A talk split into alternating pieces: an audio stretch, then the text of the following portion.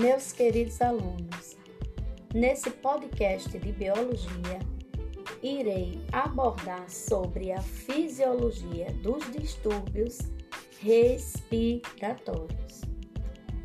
A limpeza das vias aéreas depende do bom funcionamento dos cílios, bem como das características do muco produzido pelo epitélio mucociliar e pode ser afetada por alterações ambientais, infecciosas ou hereditárias.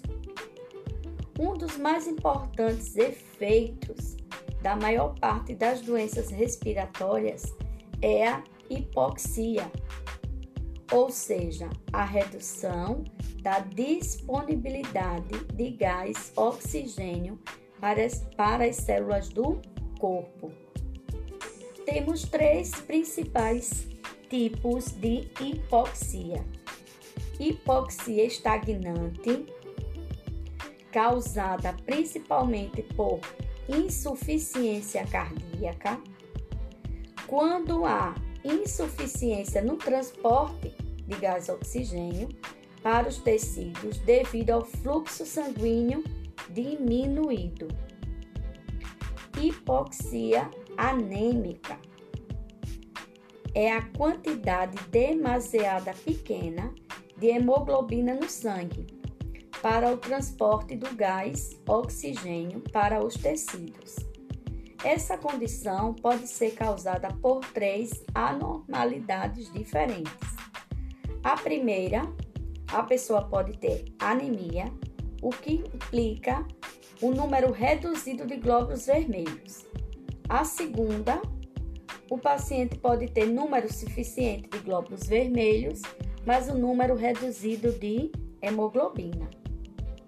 A terceira pode ter um número pode ter um número suficiente de células e quantidade adequada de hemoglobina, mas a maior parte dessa hemoglobina pode estar envenenada por monóxido de carbono ou qualquer outro tipo de veneno.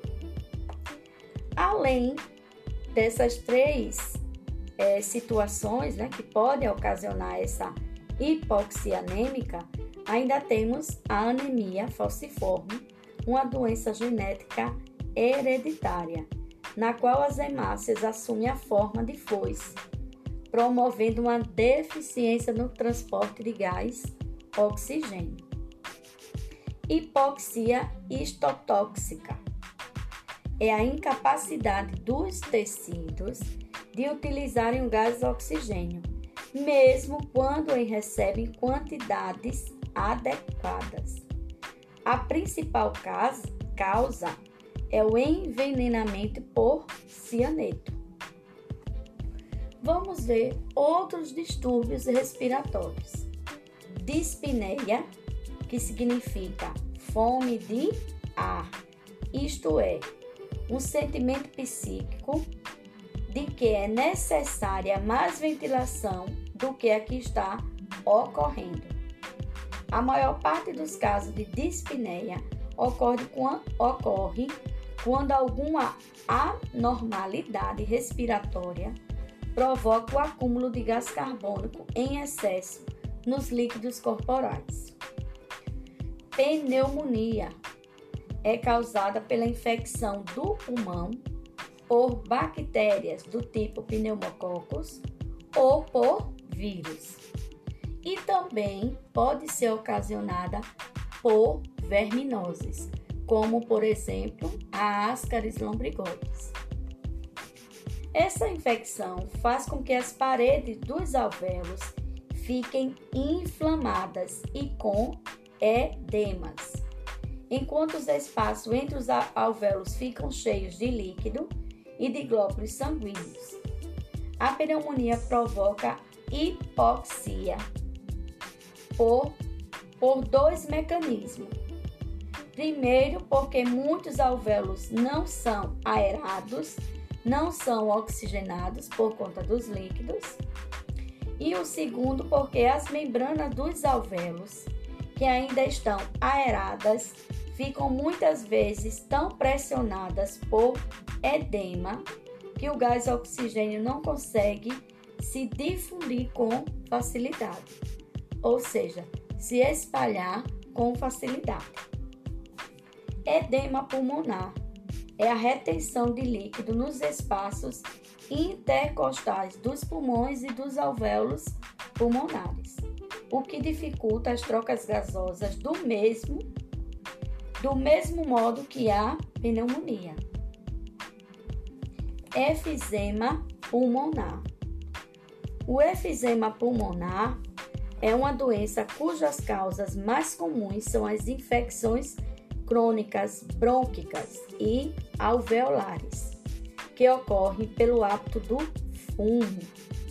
Nessa doença, há uma redução de elasticidade dos pulmões e destruição dos alvéolos pulmonares, levando à respiração ofegante, tosse e outras dificuldades respiratórias. A asma. A asma é geralmente causada por reação alérgica à presença de diversos alérgenos, como pólen, ácaros, poeiras ou mofo. A reação provoca o espasmo, ou seja, um estreitamento dos bronquíolos, dificultando a passagem do ar, tanto para dentro quanto para fora dos pulmões. Então, a melhor forma de um indivíduo é manter uma respiração saudável, né?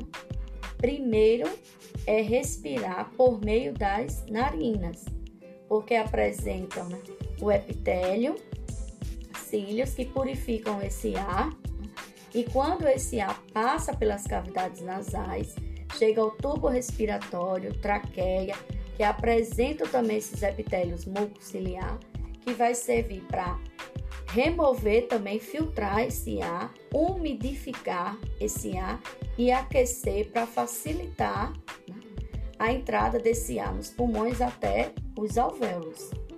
Outra forma é manter né, o organismo hidratado com a ingestão de líquido, a ingestão de água, tomar bastante líquido e lubrificar as narinas. São formas de evitar o desencadeamento de distúrbios respiratórios. E o mais importante ainda é evitar o fumo ou inalar fumaça, para não prejudicar a respiração pelo fato de que o fumo ele compromete o muco produzido pelo epitélio mucociliar e compromete também os cílios. E assim finalizamos o nosso podcast. Um abraço, até a próxima.